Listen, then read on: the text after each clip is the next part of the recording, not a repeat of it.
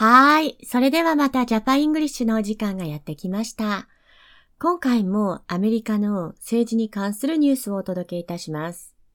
皆さんもご存知の通り、トランプ政権になってから、なかなかあの難民の人がアメリカに受け入れられなかったりですとか、ビザがなかなか出なかったりですとか、そんなことが長い間続いていたと思います。今回はバイデンの政権になってから、そういったことが、まあ、解消されていくんじゃないかっていうようなニュースをご紹介したいと思います。タイトルは Biden plans to reopen America to refugees after Trump slashed admissions バイデンはトランプが入場を大幅に削減した後の、まあ、難民に対するアメリカをまた再オープンする、再開する計画をしているということです。President-elect Joe Biden has pledged to re- reassert America's commitment to refugees after the Trump White House's slashing of the resettlement program, part of the current president's anti-immigration drive. President-elect Joe Biden 次期大統領のジョー・バイデンは、 現在の大統領であるトランプが反移民運動の一環であるとして、あの、ずっと削減してきた、ストップしてきたアメリカ定住プログラム、この難民に対するアメリカの、まあ、コミットメントを再び推進するということを約束しました。はい、で、ここで新しく出てきたプレジデント・エレクト・ジョー・バイデン。これ、プレジデント・エレクト、まあ、大統領に選ばれたジョー・バイデンという意味ですが、まあ、次期大統領のって考えていただいていいと思います。has pledged. pledge っていうのは、これ、約束するとか、署名するだとか、そうですね、もうそこに、うん、あの、うーん、なんて言うんでしょう、こう、プレッジする、うん、保証するみたいなイメージですね。で、reassert。Reassert っていうのは、assert っていうのが、あの、それを主張するだとか、推奨していくって意味なんですけど、reassert。また再び主張するという意味ですね。で、アメリカのコミットメント。コミットメントというのは、まあ、責任。アメリカがそれに対して、関わり合いをこれから持っていくだとか、責任を持っていくって意味ですね。何に対して責任を持っていくかっていうと、refugees です。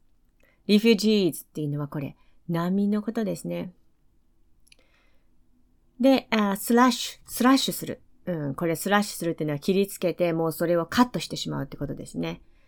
で、トランプ政権は、その、許可すること、難民の受け入れに対して認めることをスラッシュしてきたんですね。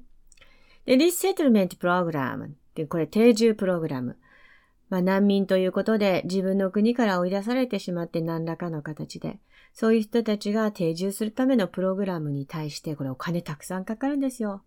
また、バイデンはコミットしていくっていうことを約束してくれました。In 2016, President Barack Obama aimed to admit 110,000 refugees. President Trump lowered the cap on refugees admissions every year of his presidency. For fiscal year 2021, he set the cap at 15,000, the lowest on record. そうですね。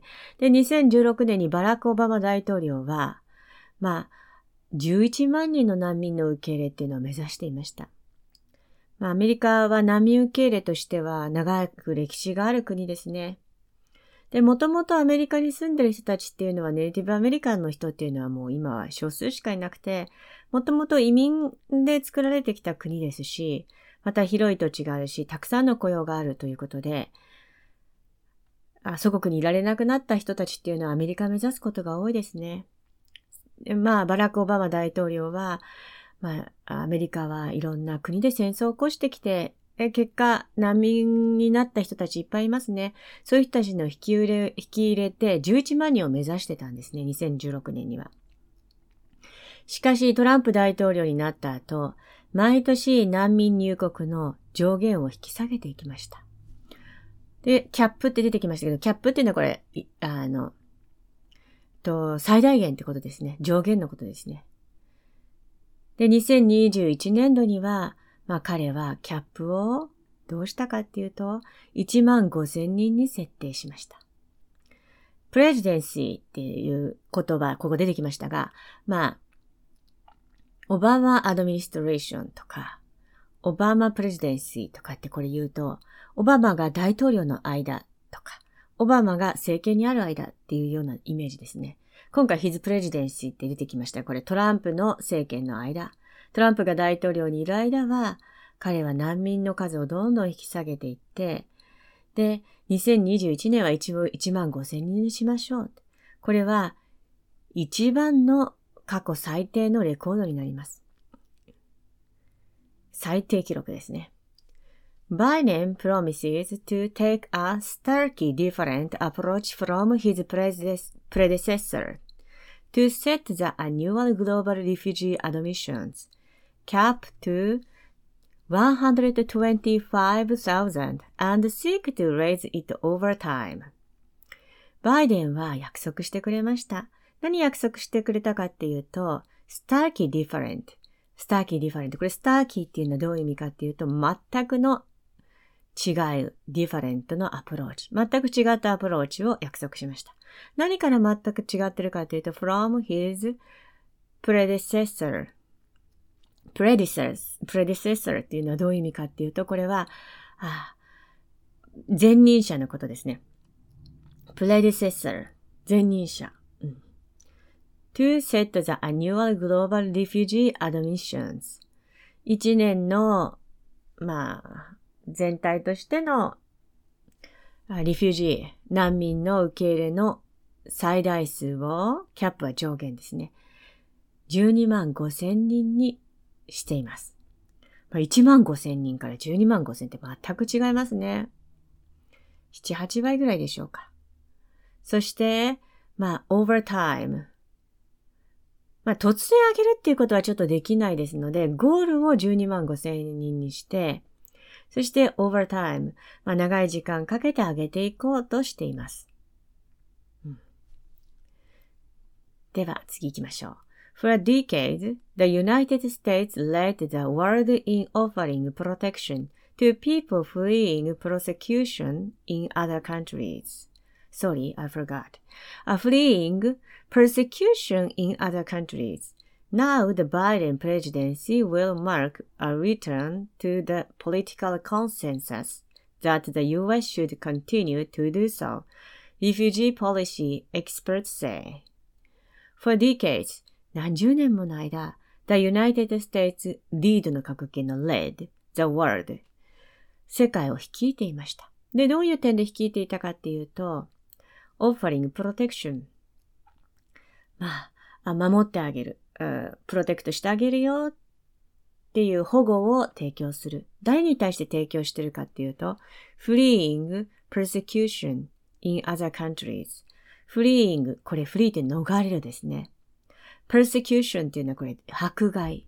他の国々で迫害から逃れてきた、逃げてきた人たちに対しての保護を提供してあげるよということで世界をリードしてきたんですね。うん、そして、now the Biden presidency なバイデンの大統領になったら、うん、この return to the political consensus that US should continue to do so. そうまたこの米国が引き続きそうしようという、あの、政治的な同意に、まあ、復帰するだろう。同意をまた、コンセンサスっていうのは同意ですね。同意をまた戻すだろうと言っています。で誰が言ってるかっていうと、Refugee Policy Experts 難民政策の専門家たちです。はい、ここで出てきた for decades。decades っていうのは何十年もの間。lead の過去形の led。率いてきたんですね。offer 提供すること。flee 逃げる。persecution meaning は迫害する。presidency っていうのは大統領の、まあ、職のことですね。consensus っていうのは同意相違のことです。はい、そして、But while the president has the authorities to set refugee admissions numbers, it will take time to rebuild the nation's resettlement program after four years of the Trump administration largely dismantling it. According to Becca Heller, executive director of the International Refugee Assistance Project. しかし、 まあ、プレジデントが、リフュージーアドミニストレーション、アドミッションナンバー、あの、難民受け入れの数を上げるっていうことを、まあ、上げようっていう権限を持ってますけども、でも、国際難民プロジェクトの事務局長であるベッカ・ヘラーさんが言っていることによると、トランプ政権の間のこの4年間の間に、うん、this 4年間、these four years of the Trump administration の間に largely 大部分が dismantling 解体されちゃったんですね。いろんな制度だとか、まあ組織だとかそういうものが。そして、まあそれをまたやり直そうっていうには時間がかかるだろうっていうことを、うん、先ほどの国際難民支援プロジェクトの事務局長のベッカ・ヘラーさんがおっしゃってますね。再構築するには時間がかかるだろう。リビルドするには時間がかかるだろうと言っています。authority これは権限だとか権威のあることですね。うん、まあ、大統領が難民の数決定する権限はあるけれども、でも時間がかかる。なぜかっていうとディスマントルされちゃったから。トランプ大統領の政権下の時にディスマントルされたからです。The point is not to hit 125,000. The point is to signal both to the rest of the world and also to the domestic population in our own government that this is a priority again. まあ、一番重要なことっていうのは、12万5千人の難民を受け入れられるっていう数に達することなんじゃないですよ。一番考えなきゃいけないけど大事なことっていうのは、これはまた難民受け入れっていうのが再び優勢事項になりましたよっていうことを、世界の他の地域や国内の人々の両方に知らせることですとヘラ氏はおっしゃってます。Okay? Hela says It's less relevant if we hit the exact number and more relevant that we say admitting refugees is really important. We are going to aim at this high number and invest in infrastructure and get as close as we can. そして、まあ、正確な数を示すことは、まあ、それほど重要ではないんですよ。むしろ、難民を受け入れていて、 私たちはこの数を目指してインフラストラクチャー、まあいろいろな整備ですね。必ず必須事項の整備。例えば受け入れる、あの流れだったりとか、あの、ペーパーワークですとか、そういったものに投資をして、可能な限りここに近づけることが必要なんだ、と宣言することが非常に重要ですとヘラーさんが言っています。signal、合図をしたり示すこと。relevant、これは適切なことだとか、妥当だとか関連性のあることですね。Here's a look at some of the main challenges ahead for the Biden presidency as it seeks to roll back the sweeping changes to the refugee program.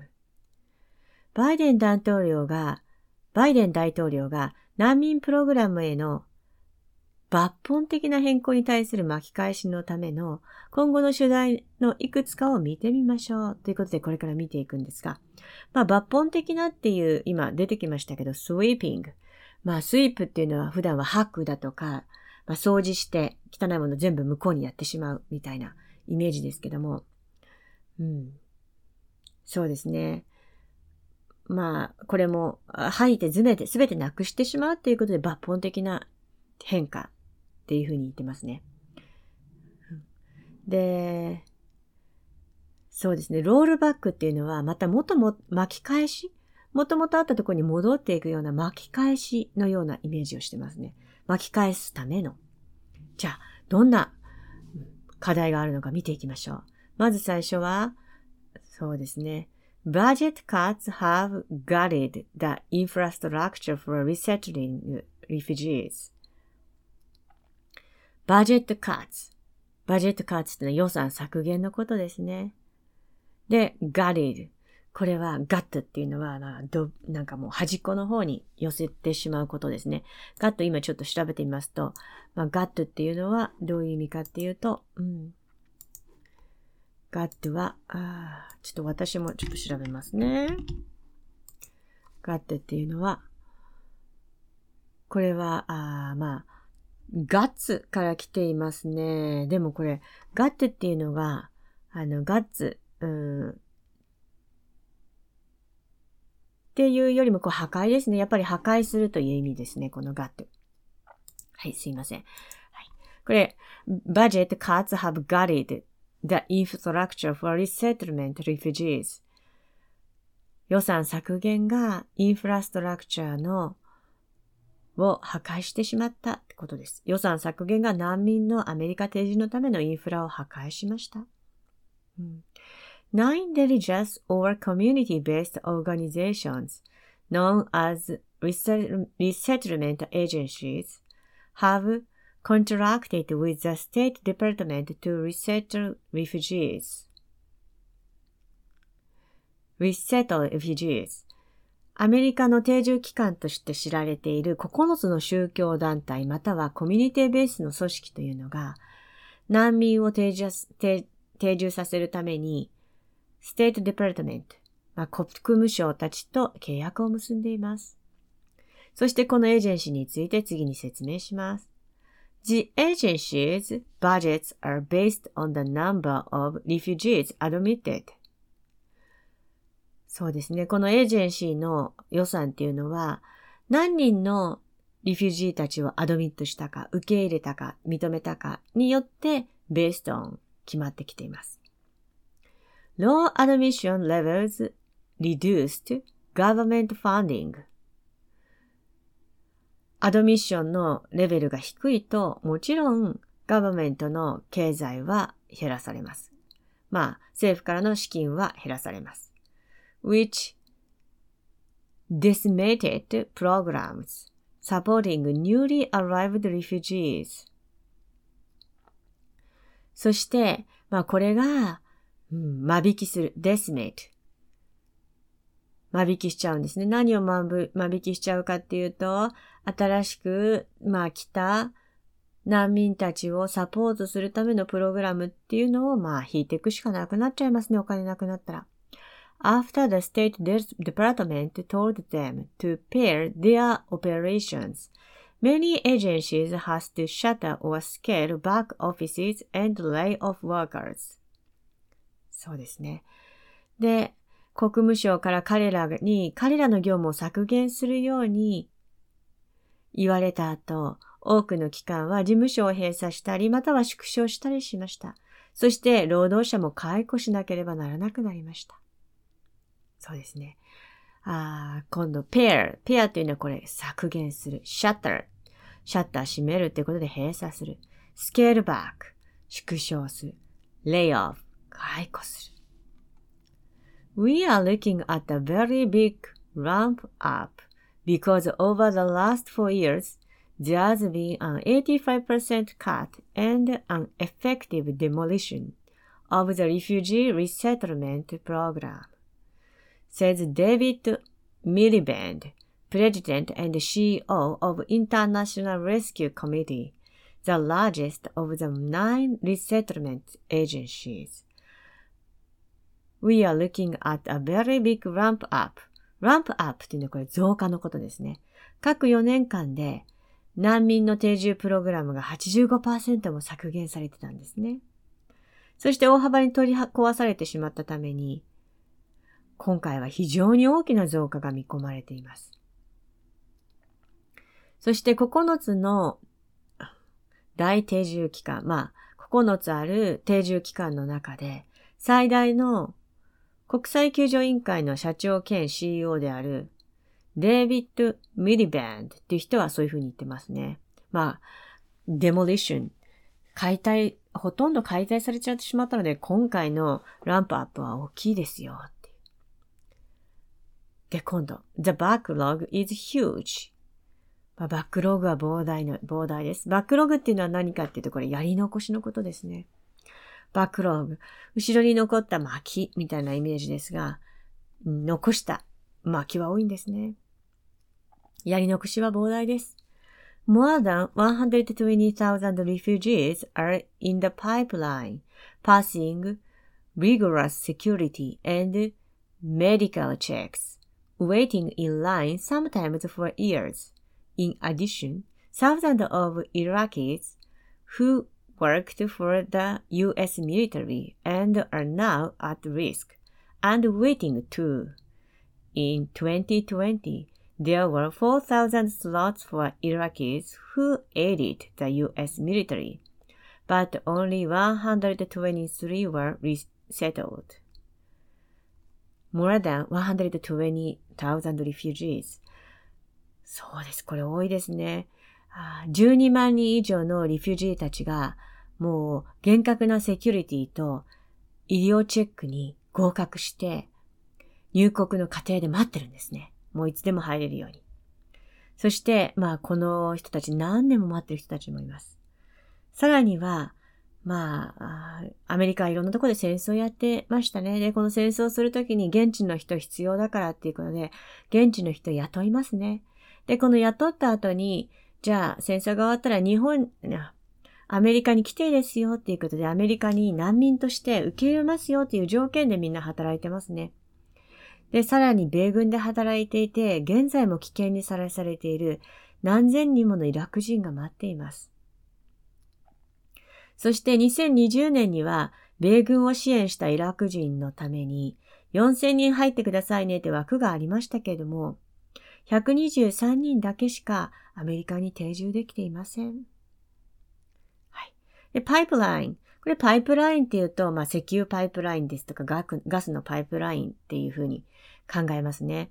で、輸送するための、まあ、輸送管とか補給船のことを言いますけど、ここではパイプラインっていうだけあって、もう準備ができていて、できていて、あとはパイプで運ぶだけだ、みたいなイメージで、何人もの難民の人たちが、この、もうすでに準備できている状態で待ってます。rigorous。rigorous っていうのはこれ、厳しいという意味です。aid っていうのが援助する。はい。Those seeking refugees in the US have to submit to interviews with immigration officers and security officers in Iraq, interviews slowed to a trickle last year. With the withdrawal of non-essential employees from the U.S. Embassy in Baghdad. 米国に避難を求める人たちっていうのは、まあ、入局管理官と警備員などのインタビューに応じないといけませんね。まあ、そういうのを、まあ、米国大使館で行っていますけども、トランプ大統領は、まあそういうところにお金かけるのはもったいないということで、あイラクでは昨年バグダッドの米国大使館から、まあ、不必要な従業員、そういう、あの、イミグレーションを扱うような、リフュジーたちにインタビューするような人たちっていうのを全部削減して、撤退させたことによって、インタビューが遅くなってしまいました。リフュジー、で、あと、リフュージ refuge ということで避難するっていうのもありますね。refugee っていうのは、あの、あひあの難民のことで、refugee っていうのが避難するとか避難。そして submit to が提出するとか感受する。で、trickle っていうのはこれ雫のことを言ってますね。もう、あの、従業員が徹底中したっていうことで、もう雫のほどのしか、あの、波を受けられなくなってしまったってことですね。Withdrawal 撤退する。withdrawal っていうのは撤退することですね。non-essential っていうのは必須でない。Refugees are scrutinized more thoroughly than any group that comes to the United States.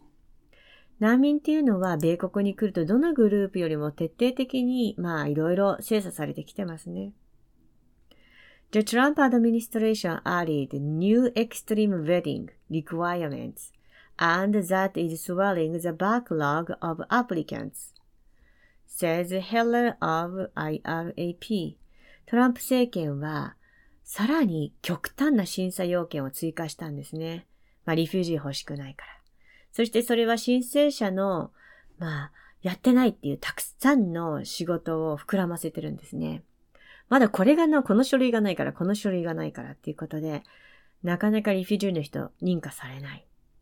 と、IRAP はヘラーに言っています。そうですね。IRAP っていうのは、The International Refugee Assistance Project このことですね。まあ、国際的な難民の支援プロジェクトのことですね。バックログっていうのはやり直、やり残しだとか、負担とか残務のことですね。vet。vet っていうのは人や物を綿密に調べること。トランプ政権がリフュージーたちにエクストリームベッティングを課してるんですね。Extreme vetting is really inefficient. It's not better vetting by redundancies that are unnecessary or busy work for the intelligence community. Hela says, the new vetting rules were kept secret until IRAP sued to force a disclosure. 極端な審査は本当に非効率です。と言っています。インテリジェンスコミュニティにとっては不必要で忙しい作業であって、そして重複ばかりの審査はよくありませんと言っています。IRAP は、が開示するように、開示して、するよう強制するように求めるまでは、この新しい審査規制って秘密にされてたんですね。で、おそらくまあ、トランプ政権はどうしたらもっともっと難民を減らせるだろうか。じゃあ難民を通過させるためのアセスメント、プログラム、認証の、まあ、制度をもっともっと厳しくしよう。そしたらほとんど難民はアメリカに入ってこれないだろうということで、非常に厳しいアセスメントテストを行った。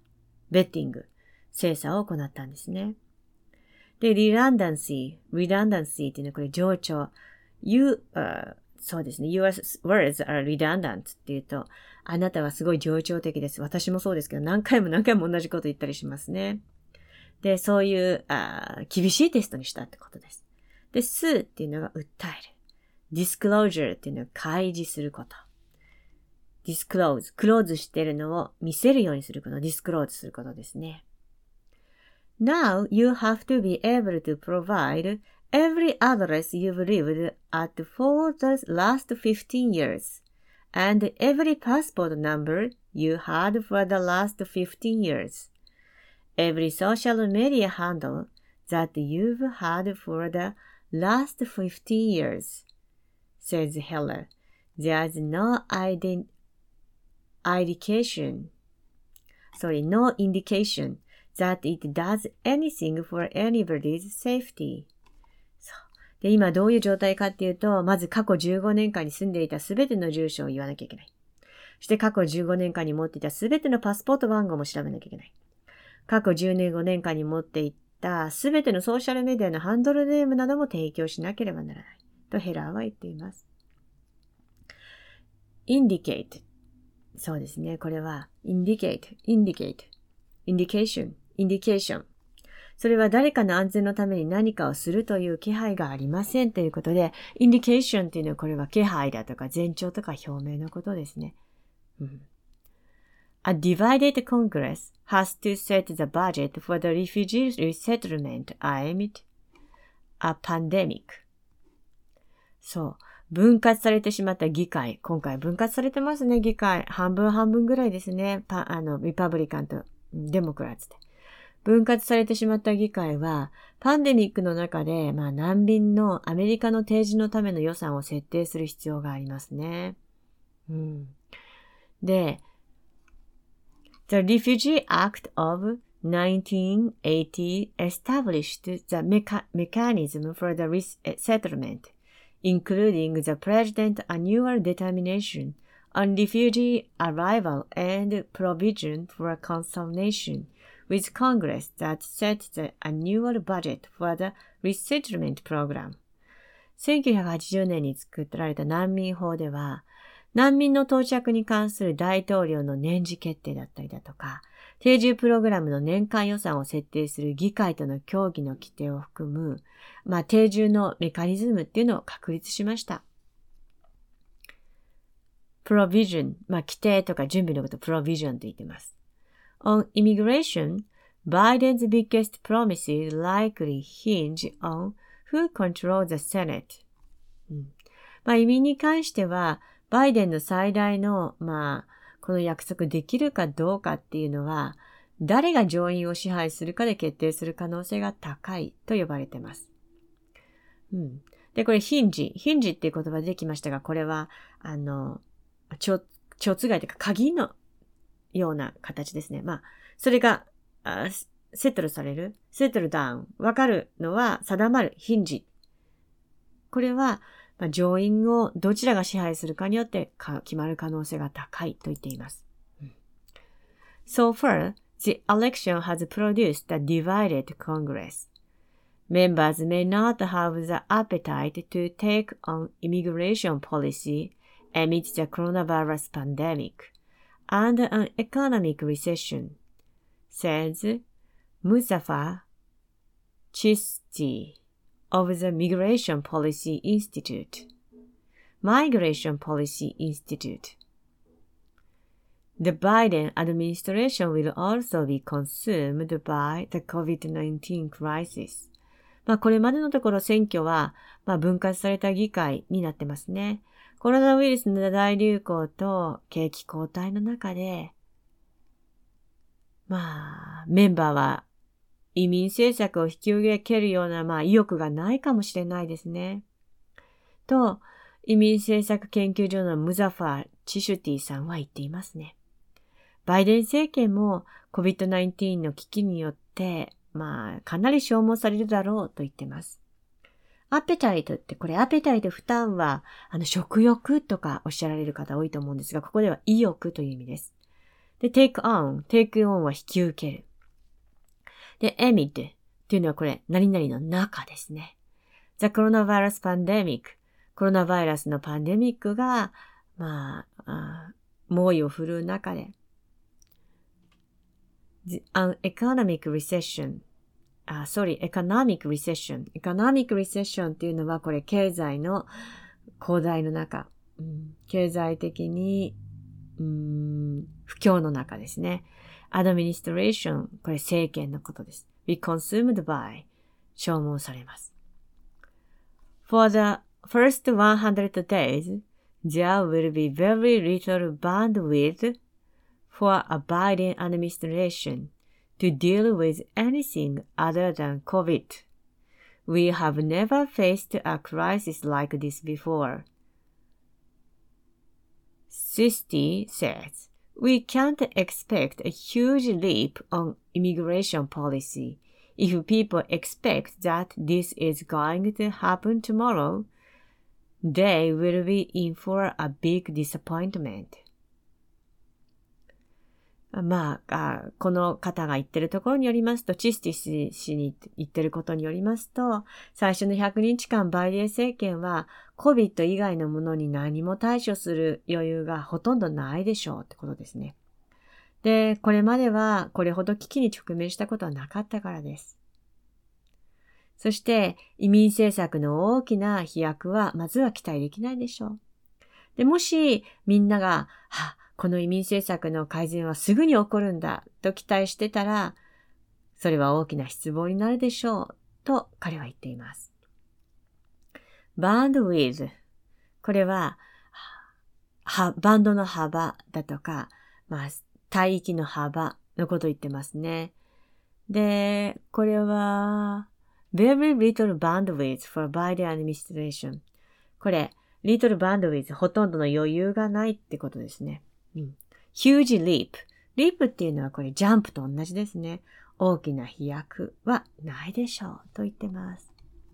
で、私たちが、あの、ジョージアに行った時、ジョージアといっても、あの、ちょっと地方にいたんですが、アトランタとかではない。えー、でも、サバンナっていう町だったんですけど、そこにもやっぱり、ある程度は大きな町だったので、難民の方がたくさんいて、で、私、コミュニティカレッジっていうところにいたんですが、その時オバマ政権下だったので、コミュニティカレッジにものすごくたくさんの難民がいましたね。毎年毎年、そこの都市でも難民を受け入れてて、で、難民をセトルメントさせるためのプログラムの一環で、コミュニティカレッジで、ある程度の職業訓練をしてくれるんですね。で、私はその人たちと一緒に職業訓練しながら、その人たちに英語を教えてましたね。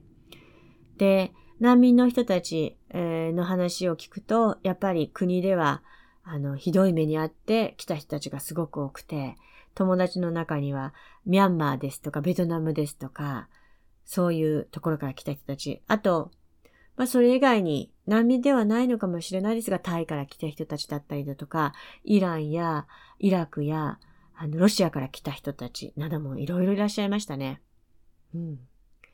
でもやっぱり、あの、皆さん、ああの、自分をその場所に、あの、アジャストする、適応させるということですごく頑張ってらっしゃる方ばっかりでしたね。